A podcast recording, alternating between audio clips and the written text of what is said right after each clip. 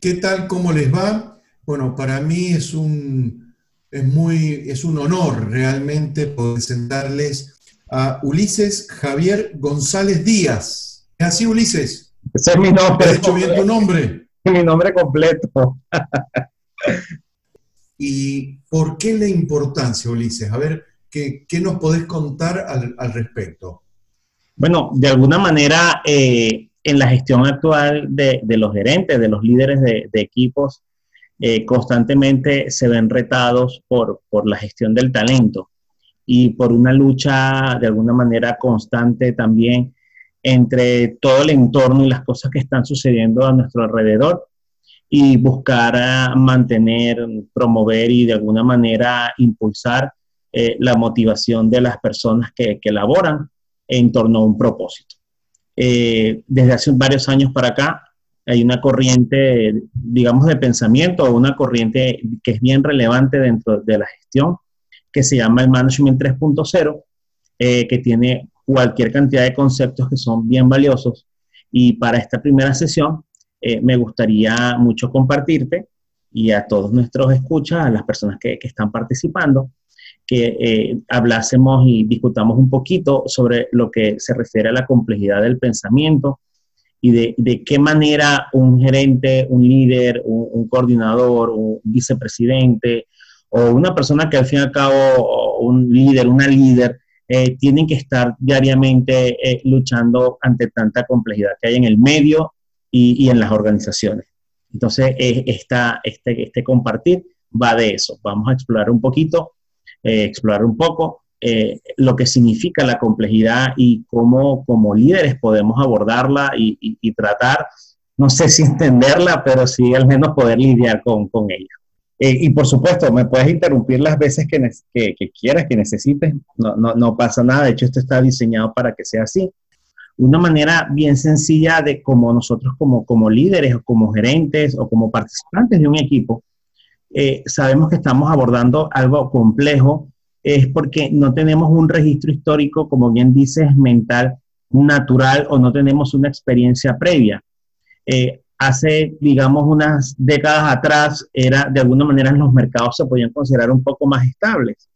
Sin embargo, eh, de alguna manera, eh, las facilidades tecnológicas de la actualidad o los procesos tecnológicos eh, están de alguna manera tan masificados y son tan de alguna forma fáciles de conseguir que prácticamente no hay negocio, no hay industria donde la tecnología tenga una amplia eh, injerencia.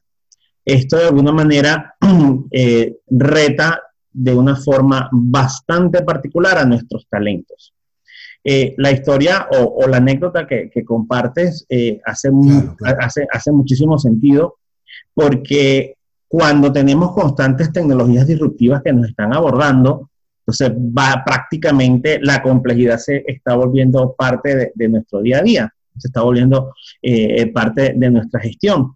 Y es por ello que desde el Management 3.0 uno, uno comienza como preguntándose o, o, además, ni siquiera desde el Management 3.0, porque esta es una pregunta que, que nos podemos hacer todos, todos los días. Sin embargo, eh, desde el Management 3.0 uno, uno lo considera una pregunta bien poderosa porque es cómo podemos nosotros lidiar con el cambio y con la incertidumbre. Eh, recordemos, y esto lo sabes tú mejor que yo, que constantemente hablamos de gestión de riesgo. Lo que pasa es que de alguna manera o de alguna forma implícita el riesgo se puede medir. O sea, sabemos que existe un riesgo porque es medible, porque lo puedes, lo puedes estimar. Sin embargo, la incertidumbre es un estado previo de riesgo donde no tenemos una certeza o no tenemos una claridad de cómo van a ser los impactos. Y el cambio, por su propia naturaleza, eh, o de alguna manera podemos saber, y ya sabemos, que los seres humanos estamos diseñados para adaptarnos, no necesariamente para el cambio. Entonces, de alguna manera, esto no, nos genera eh, muchos conflictos porque ¿cómo podemos entonces lidiar con la complejidad? Entendiendo como la complejidad, este entorno donde las causas y los efectos no están lo suficientemente claros sobre las cosas. Eh, uno, una de las, uno de los elementos principales que, que vamos, sí, que vamos a poder, eh, que vamos a poder identificar, como bien hacías referencia hace rato, es que no necesariamente tenemos registros históricos, no necesariamente tenemos lecciones aprendidas, eh, no existen necesariamente fórmulas de cómo abordar esto. Eh, y, pues no sé si tienes algún comentario hasta ahora o te parece algún elemento que, podamos resaltar o que quieras profundizar.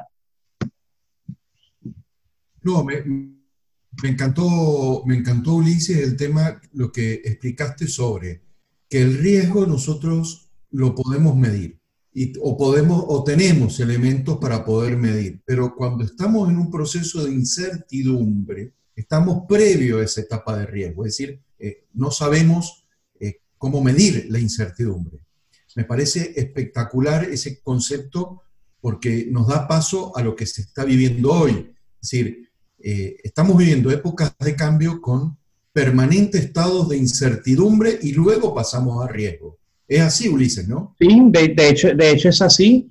Eh, de alguna manera, eh, eso esto es uno, si quiere, este va a ser uno de los primeros hitos de, esta conversación o de esta charla.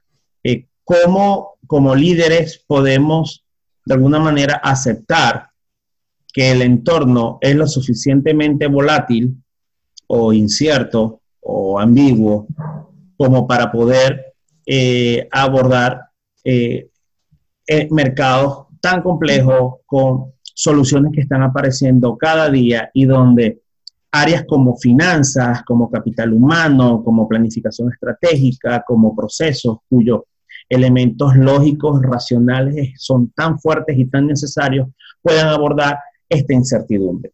Y no significa que la incertidumbre tenga una connotación negativa, todo lo contrario, sino que de alguna manera eh, no sabemos si es positivo o negativo porque de alguna manera está asociado a cómo nosotros identifiquemos la situación.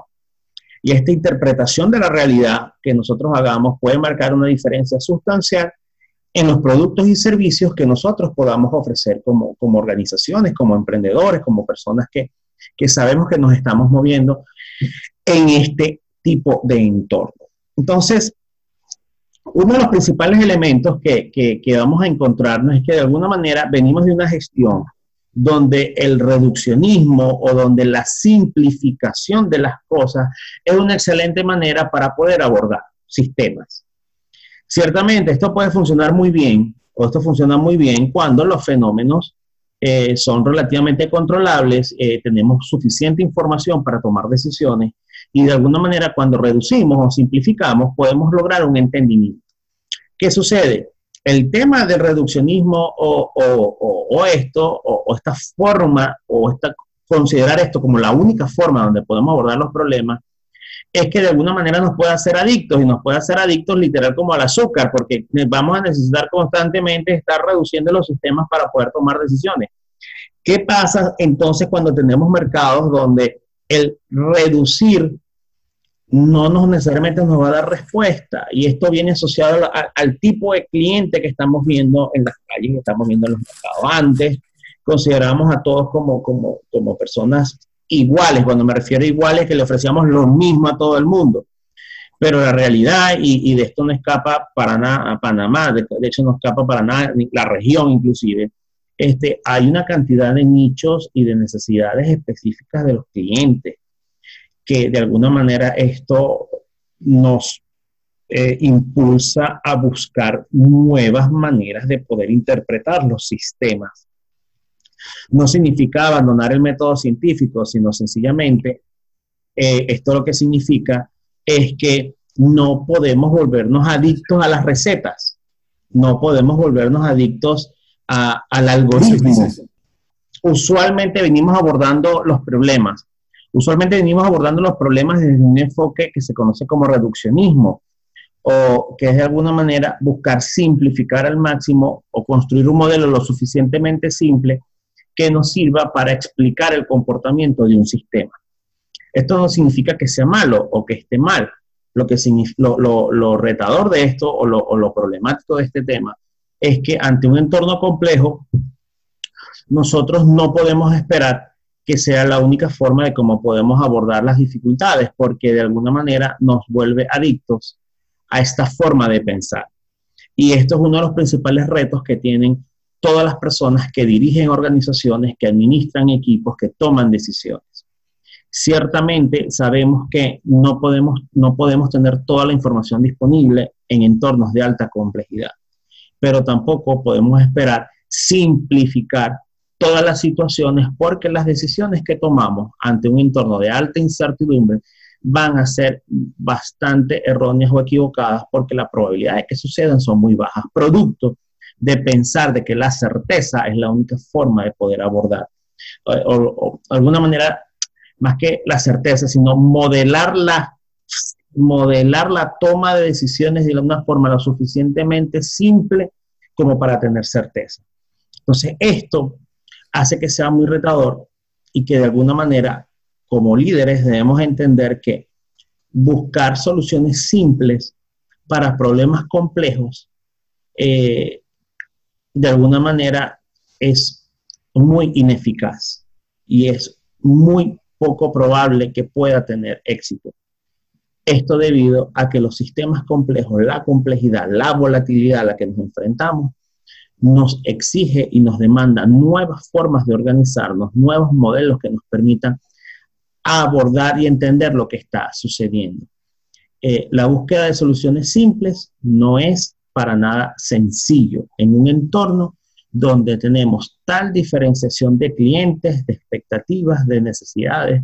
Es decir, los mercados cada vez se van volviendo más mercados de nichos, donde los diferentes clientes tienen necesidades muy particulares y muy específicas que generan cambios en nuestras formas de dirigir. Si, por supuesto, queremos ofrecer soluciones. O sea, o sea, dime. que eh, para poder llegar allá a, una, algunas primeras conclusiones. Sí. No debemos buscar soluciones simples a problemas complejos. No, así es. Perfecto. Esto, es un poquito para ir dejando sentado, digamos, los conceptos fundamentales de este Management 3.0, ¿no? Sí. No, no esperemos recetas.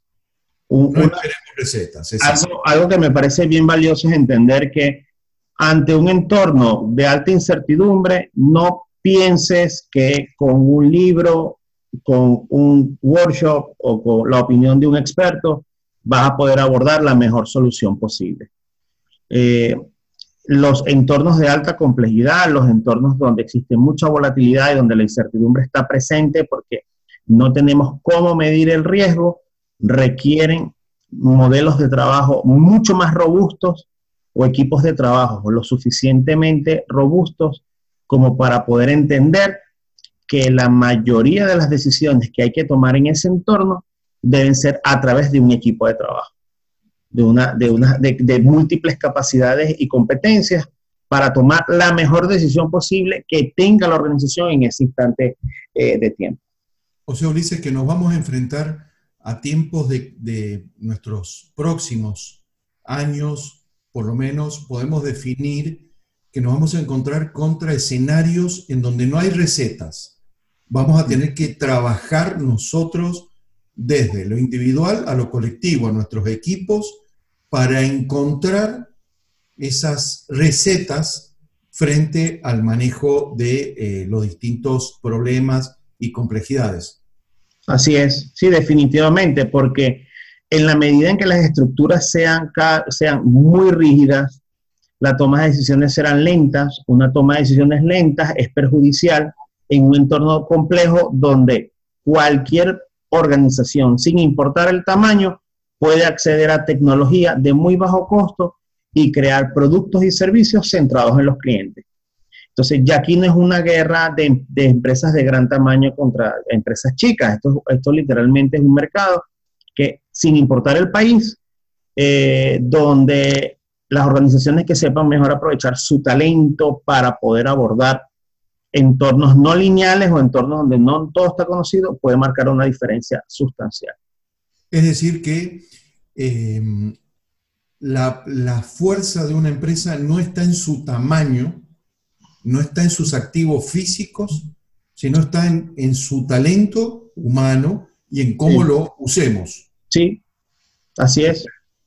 Así es, definitivamente. No, no hay por qué pensar que las 10 empresas más grandes del mundo eh, tienen controlado todo y nosotros no podamos crear productos y servicios, no, todo lo contrario. O sea, la tecnología cada vez es más accesible, eh, crear software es relativamente cada vez más, más barato, más sencillo. El reto está en mantenerlo, el reto está en su mantenimiento, el reto está en hacer redes de valor, el reto está en qué tan cerca estoy yo de mi cliente y de qué manera puedo yo abordar tantos negocios de nicho y oportunidades de nicho distintas, que no me comprometa la operación, eh, que el equipo de finanzas y de planificación estratégica entienda que en un entorno de alta complejidad los modelos lineales de predicción eh, tienen un riesgo cada vez más alto de fallo producto, producto de la naturaleza propia de los mercados. Esto me parece fundamental, Ulises. Me parece que es un concepto clave para entender hacia dónde debemos orientar nuestros esfuerzos para poder lograr esto. Me parece este, fundamental, me parece espectacular, ¿no? Así que bueno, eh, avancemos nomás, avancemos. Seguro, claro que sí. Eh, de hecho, un, un, digamos, un paradigma o una conducta muy típica de los modelos reduccionistas o de la forma de pensar reduccionista es que solo se piensa en términos de números. Y eso no significa que esté mal. Lo que sí significa es que como líderes debemos entender que en un entorno de esta naturaleza, solo pensar en números es una, es una pérdida de oportunidad bastante importante. ¿Por qué? Porque lo que va a marcar una diferencia en, en el desarrollo de productos y de servicios están en las personas. Y eso es uno de los elementos diferenciadores que trae el Management 3.0, que además no es un concepto nada nuevo, porque eh, desde hace muchísimo tiempo se sabe que más allá de los activos y del valor que tiene, que tiene una organización, su principal diferenciador es la gente. Lo único acá, eh, o el único, digamos, eh, diferente que trae el Management 3.0 es que realmente lo, lo, lo, tiene como, como, como paradigma principal, o lo tiene como elemento fundamental para poder entender que para abordar la complejidad de los mercados requerimos tener no a las mejores personas, sino a las personas que mejor estén identificadas con los valores, con la misión, con la cultura de la organización. Eh, esto, esto, Ulises, me parece también clave, ¿no? Eh, es decir, eh, el trabajar sobre el perfil, como bien expresas, no, no tener a la mejor persona, o sea, no es buscar al mejor, por decir, talento, sino a ese talento que realmente pueda funcionar en el equipo de trabajo, funcionar en, la comprensión de los problemas. Así es.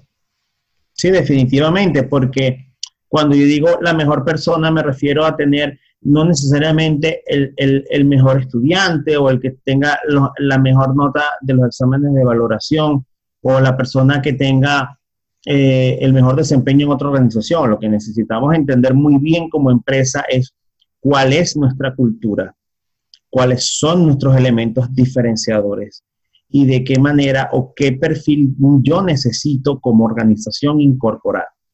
Definitivamente, o en la medida en que eh, solo seleccionemos a los mejores talentos por sus competencias académicas eh, esto, y además esto no, tiene nada nuevo, hay, mucha bibliografía al respecto, de hecho, eh, hay, un, libro muy famoso, creo que es de Laszlo, eh, ex director de, Google, que habla al respecto.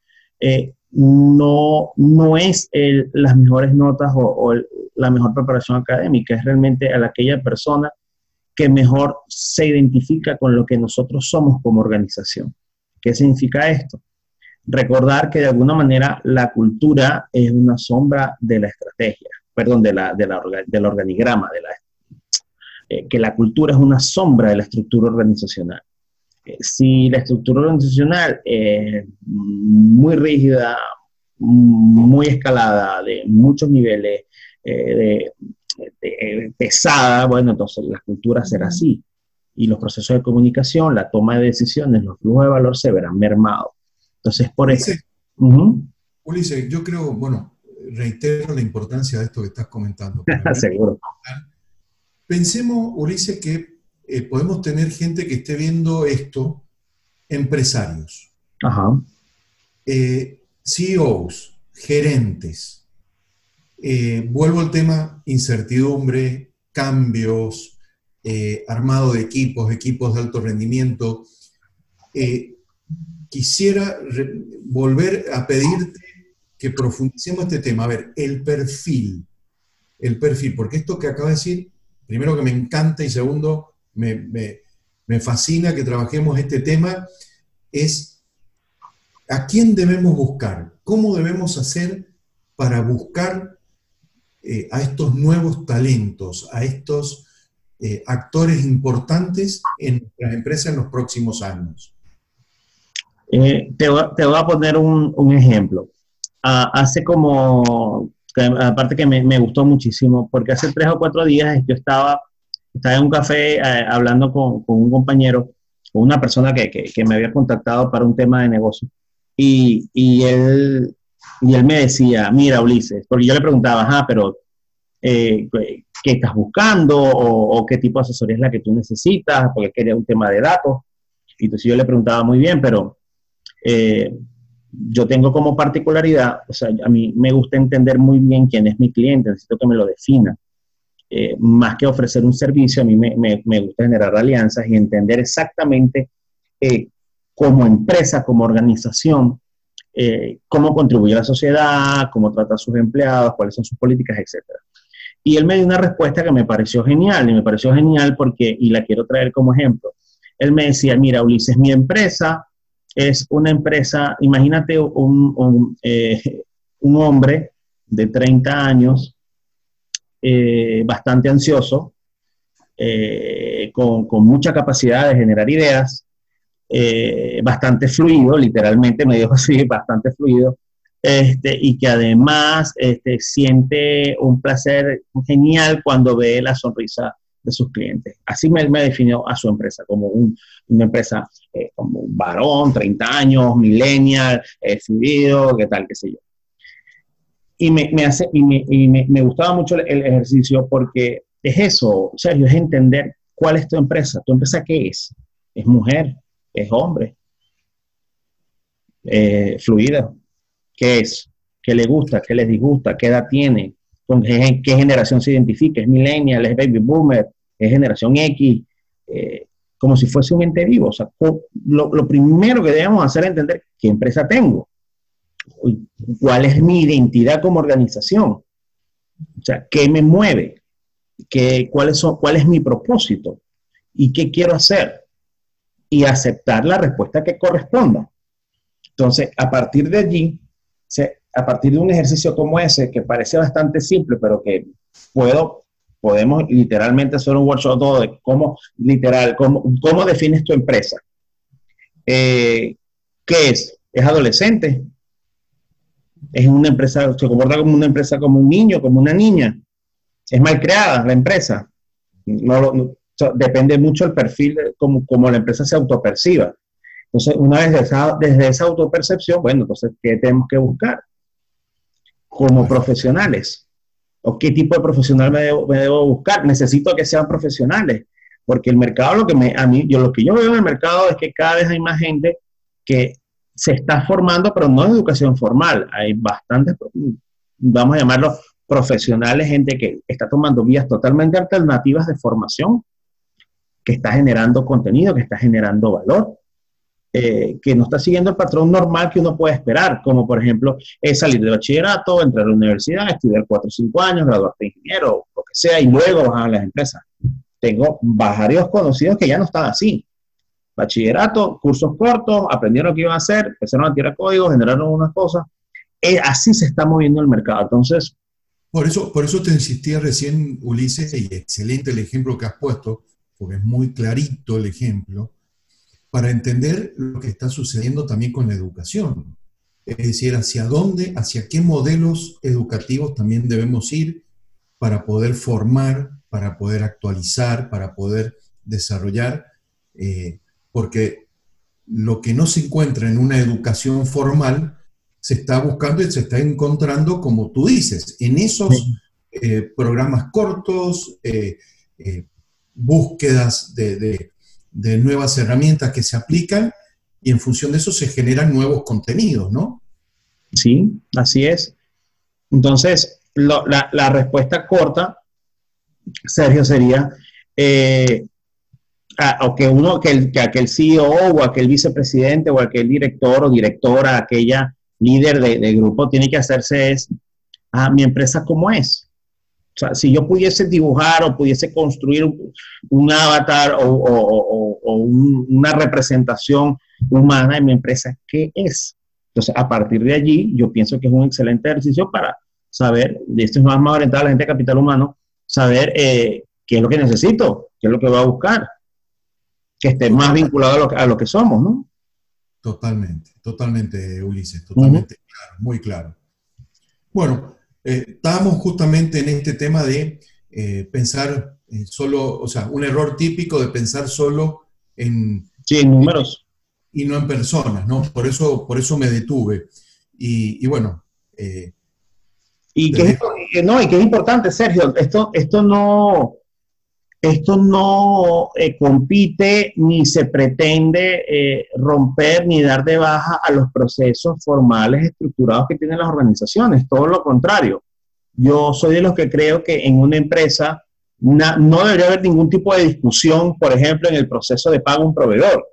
No debería haber ningún tipo de discusión en el proceso de pago de mis empleados, de mis salarios. No debería haber ningún tipo de discusión en el, manejo de, la normativa, eh, de, lo taxativo, de los, impuestos, de todo aquello.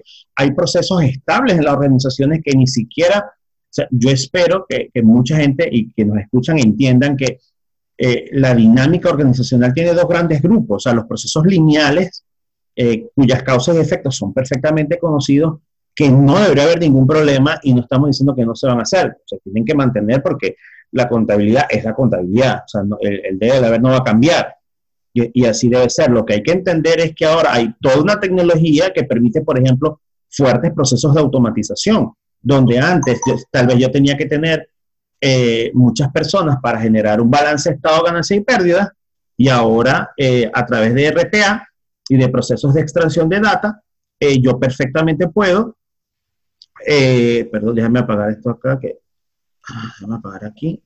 Sí, por supuesto. Eh, me, encanta, me, encanta, me encanta este concepto, Ulises, de procesos estables. Sí, total.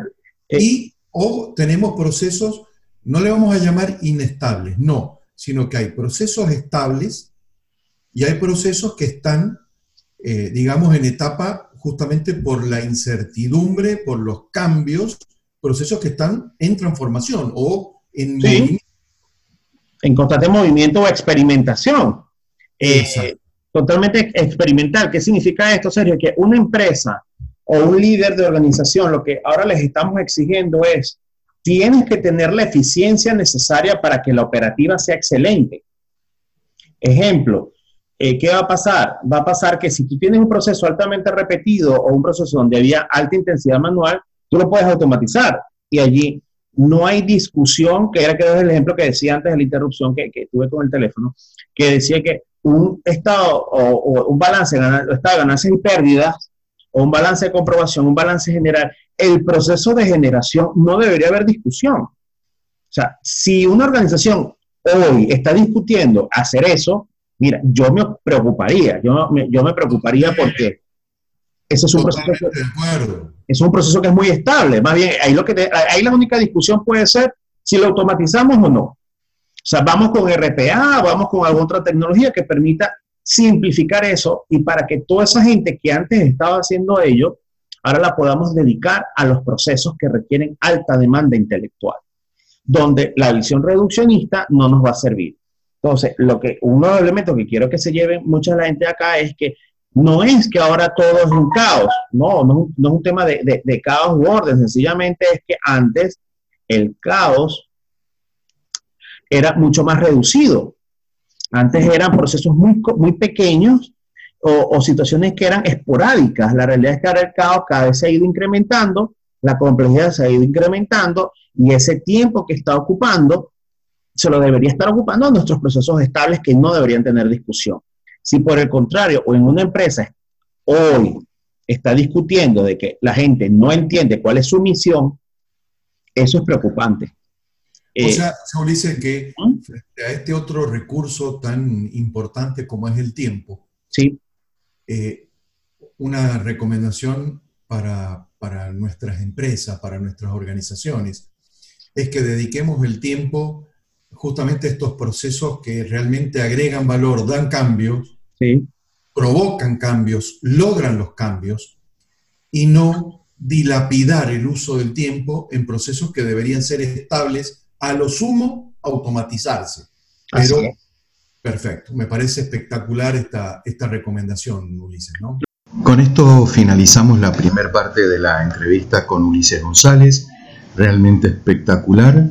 Y bueno, los invito a que continúen eh, con las próximas dos partes de, de la entrevista. Así que bueno, Sergio Tertucio desde Estrategia y Finanzas, les mando un abrazo enorme.